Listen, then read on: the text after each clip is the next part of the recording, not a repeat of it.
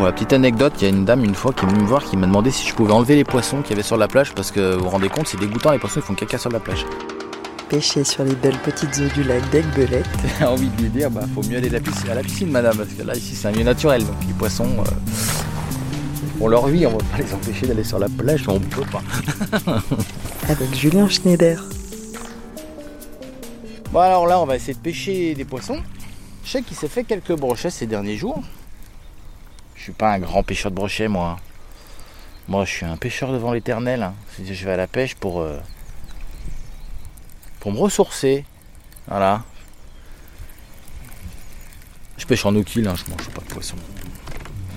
Je fais partie de cette génération euh, 2.0 euh, qui pêche pour le plaisir.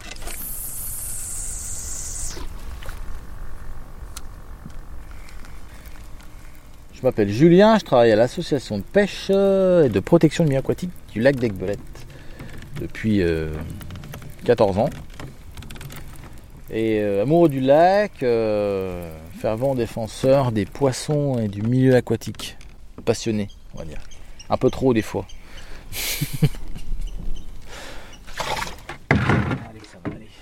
Aigbelette, qui participe à son charme, c'est l'absence de moteur à explosion le bruit, les vagues générées par la vitesse, parce qu'un moteur à explosion ça va vite. Hein. Une belette il est un petit peu à part à cause de ça, enfin grâce à ça. Ça fait depuis 1976 que c'est interdit. C'est une très bonne chose, je pense qu'à l'époque, euh, pour les gens qui avaient des moteurs thermiques, les pêcheurs essentiellement, c'était quand même un crève-cœur d'accrocher leur moteur dans leur garage, parce qu'à l'époque, les moteurs électriques, comme on les connaît aujourd'hui, ça n'existait pas. Et euh, donc ils ont décidé quand même du jour au lendemain, on va faire un effort pour le lac parce qu'on est en train de faire n'importe quoi. On va raccrocher notre moteur euh, thermique et on va ramer quoi. Moi je dis chapeau à ces gens-là.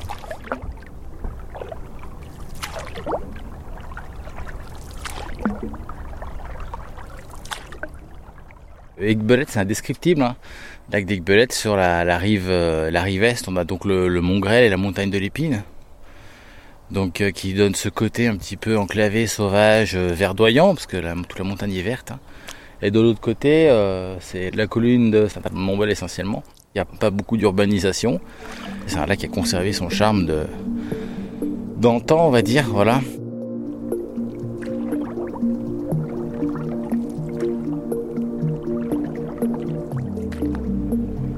Le lac, il est très très calme, comme très souvent ici. Il y a une petite brume ce matin là qui nous rappelle qu'on est au début de l'automne. Et ça donne une ambiance un peu, euh, un peu euh, pas féerique, mais un peu ésotérique, un peu. euh, j'aime bien, moi j'aime bien ces ambiances là d'automne. C'est la période, ma, période la préférée, c'est l'automne. On a les couleurs qui changent, on a le feuillage qui change, on a la brume le matin. On a l'impression d'être dans un lac d'Irlande, euh, dans le nord de l'Europe, où il y a toujours de la brume. euh, voilà. Puis là, on a le soleil qui se lève derrière le Mont Grêle, qui nous réchauffe un peu. On va vite sentir la chaleur, je pense qu'on va enlever les vestes d'ici un quart d'heure. Parce qu'on est quand même euh, toute fin septembre et il fait encore chaud des fois. Allez, on va aller se promener un petit peu euh, le long de la berge. là.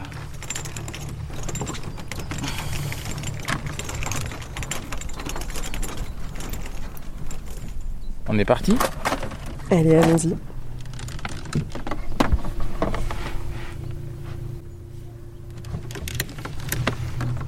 Donc le moteur est allumé. À quelle vitesse nous allons naviguer là? Oh bah là, on va naviguer euh, à pleine vitesse, on doit être à 3-4 km heure.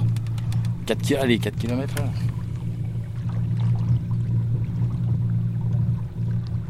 C'est calme hein, comme moteur. Ça change tout. En fait, le, fait d'avoir que des moteurs électriques, ça change tout. On peut se croiser, on peut discuter en se croisant, euh, ça fait pas de vagues. euh. On est à pleine vitesse, bon euh, voilà, c'est pas un hors-bord non plus, mais voilà, on peut discuter tout en se déplaçant quoi. Là on est sur la pointe Beaufort. La pointe Beaufort, on voit les anciens pieux de la cité palafique là, la cité préhistorique. On voit les, po- les pointes là. C'est euh, classé UNESCO là, ici on est. Donc c'est en fait c'est une grande avancée de sable qui va euh, quasiment jusqu'à la bouée orange là-bas. C'est ça la pointe Beaufort. Elle est pas contente elle.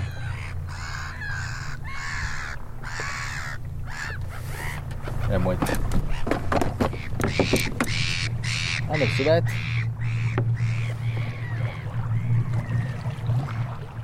Le lac d'Aigbelette, c'est le quatrième plus grand lac naturel de France, d'accord?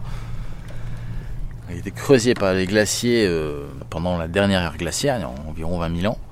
Il y avait un énorme glacier ici au-dessus de nos têtes, hein, qui allait au-dessus de la montagne de l'Épine. Il y avait un kilomètre de glace, ça a creusé la cuvette du lac. Ici, il y a un substrat un peu étanche dessous euh, qui fait que quand le climat s'est réchauffé, bah, l'eau est restée. Donc c'est des lacs ont la particularité d'être euh, très profonds parce que creusés par un glacier. Donc Iqbelet fait 70 mètres, 71 mètres au niveau du lac, hein, au plus profond, pour une superficie de 545 hectares. Voilà. Pour vous donner un ordre d'idée, le lac d'Annecy fait dans les 2800 et le lac du Bourget fait dans les 4500. Donc on fait, en grosso modo, on met à peu près 9 fois Iqbelet dans le lac du Bourget. 9 fois. Pas tout à fait 10. Scientifiquement, c'est un lac froid. La température en moyenne annuelle du lac des Belettes, c'est 9 degrés. Sauf que c'est un des plus chauds d'Europe euh, l'été, parce qu'il est protégé du vent par la montagne, parce qu'il a une configuration qui fait que l'eau se réchauffe bien, il est pas très agité. Donc euh, oui, euh, l'été, c'est un lac qui monte à 27, 28, 29 degrés. J'ai vu une fois à 30. Bon, c'est même trop, presque trop chaud, hein, 30. Hein. voilà.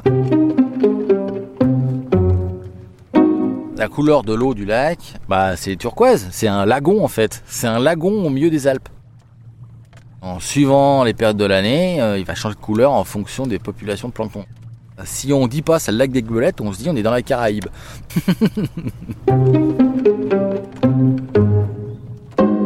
Ce qu'il faut savoir, c'est que les communes autour du lac boivent l'eau du lac. Ça c'est important, c'est pour ça que c'est important aussi de le protéger euh, des sources de pollution parce que les, habitants ils boivent l'eau du lac quoi. Il y a des captages d'eau potable. C'est pour ça que la ressource d'eau du lac est super importante.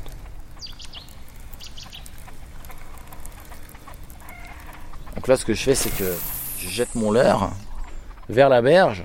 Il y a une pente en fait. Il y a la berge et puis la pente descend. On doit avoir une dizaine de mètres de profondeur sous le bateau là.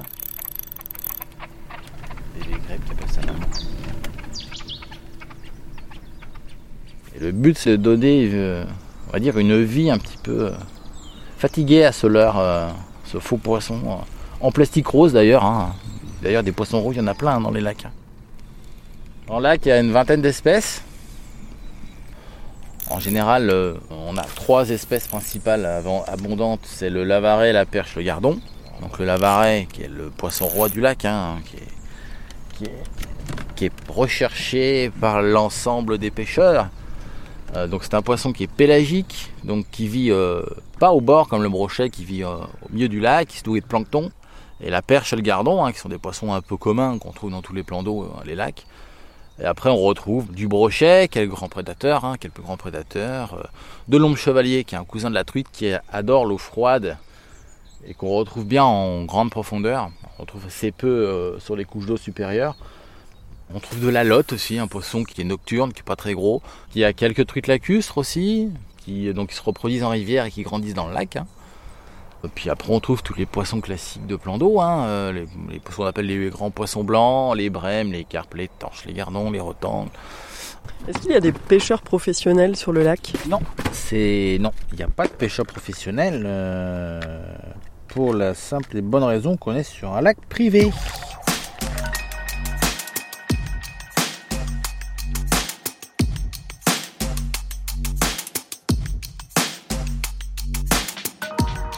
Il y a une saisonnalité pour la pêche? La saisonnalité, elle est en fonction des espèces. C'est-à-dire que les espèces protégées, donc il y a un certain nombre d'espèces que j'ai citées qui sont protégées. Hein. Donc protégées, ça ne veut pas dire on interdit leur pêche. Hein. Ça veut dire qu'il y aura des règles à respecter pour protéger l'espèce et pour, euh, pour maintenir des populations viables. Quoi. Donc euh, par exemple, il y a des quotas. Il y a des tailles minimales de capture, c'est-à-dire des tailles en deçà de laquelle on ne peut pas conserver le poisson. Ils ont pour but justement de laisser les poissons, entre guillemets, laisser euh, la possibilité de se reproduire une année avant de pouvoir être prélevés par le pêcheur. Pour ces espèces protégées, il y a des périodes pendant lesquelles il est interdit de les pêcher. Et les périodes de fermeture correspondent aux périodes de reproduction.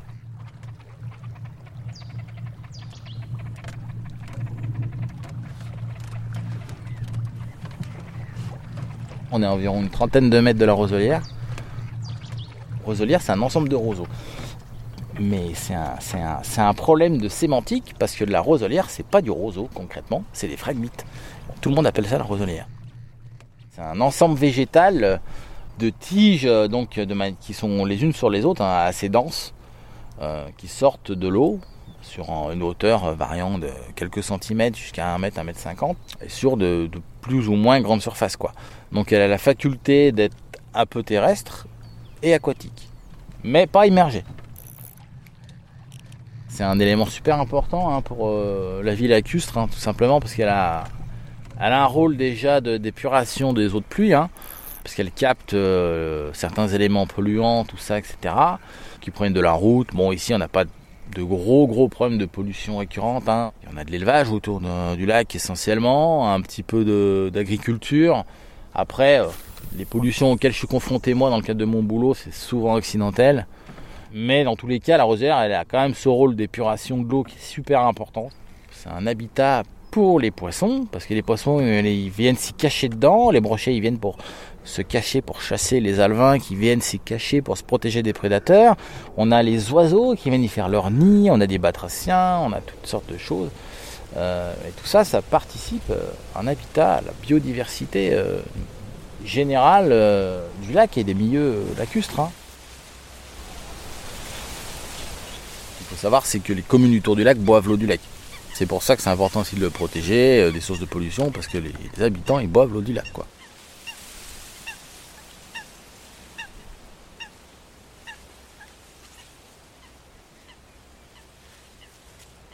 C'est un foulque qui chante.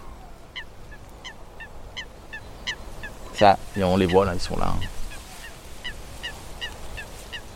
Le foulque, euh, c'est un oiseau assez commun qu'on connaît sur les plans d'eau. Tout noir avec le bec blanc. La foulque macroule, c'est un petit oiseau euh, herbivore. Hein.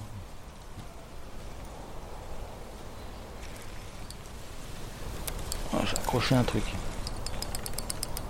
Qu'est-ce que j'ai accroché C'est pas un poisson, hein, malheureusement. C'est de l'herbe.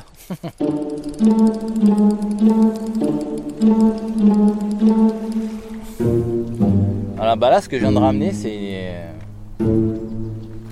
la Diane marine. Une algue qui est très désagréable pour les baigneurs l'été, qui pique les pieds, mais qui a un intérêt patrimonial certain, c'est une espèce protégée qu'on trouve en abondance ici et euh, de plus en plus. On a un très gros massif qui est le plus grand de la région Rhône-Alpes, je crois, qui est situé au nord du lac, qui fait 3000 mètres carrés de souvenirs.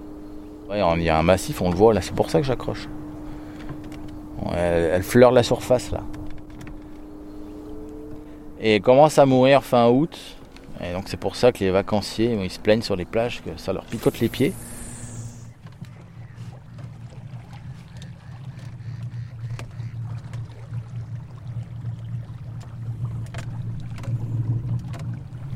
Bon bah là on, se déplace, on fait le tour, on arrive bientôt en rive est, hein, sud-est. Hein.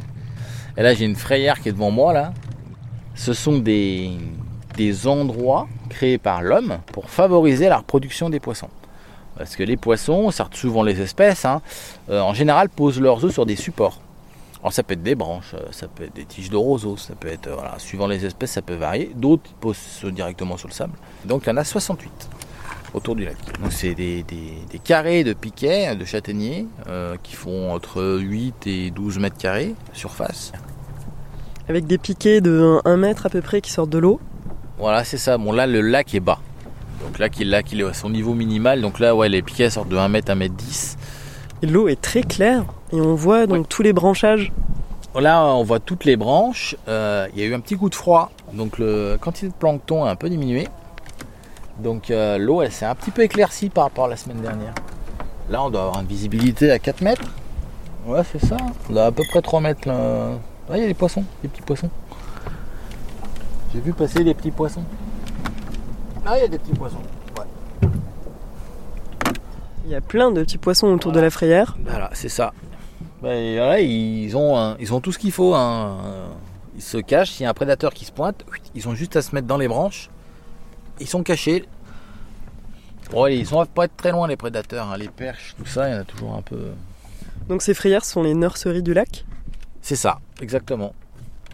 C'est les nurseries des perches, des gardons. Euh, oh, mais moi j'ai même vu des brochettes dedans. Donc euh, c'est utilisé essentiellement par ces deux-là, mais euh, ça peut être utilisé. J'ai vu des carpes aussi se reproduire dedans. Si elle trouve l'opportunité intéressante, elle va y aller quoi.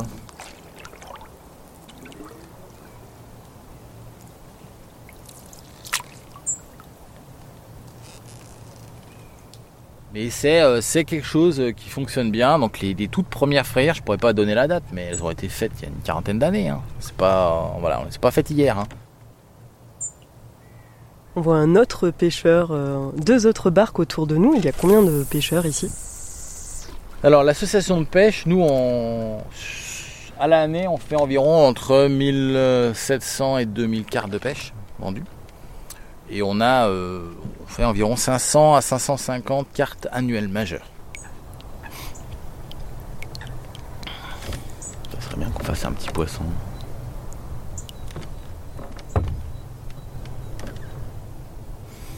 lac, une fois qu'il vous a attrapé, il vous lâche plus. Hein. Il est envoûtant ce lac. Quand on commence à être dessus, on, l'aime, on sait pas pourquoi. Voilà. moi je dis mon lac, mais le lac, il y a plein de gens, hein. plein de gens qui disent c'est mon lac, mais oui, parce qu'on se, on se l'approprie en fait ce lac. Et on a envie de le protéger. Quand on voit sa couleur, on voit sa roselière, on voit ses oiseaux, on voit son truc, son calme. On dit mais mince, on peut pas laisser faire euh, n'importe quoi. On est obligé de euh, faire quelque chose pour maintenir ça quoi.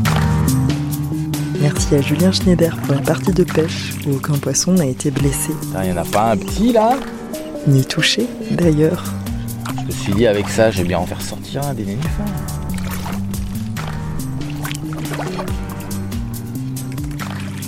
Un podcast réalisé par Onde Sonore. Si la balade vous a plu, partagez-la.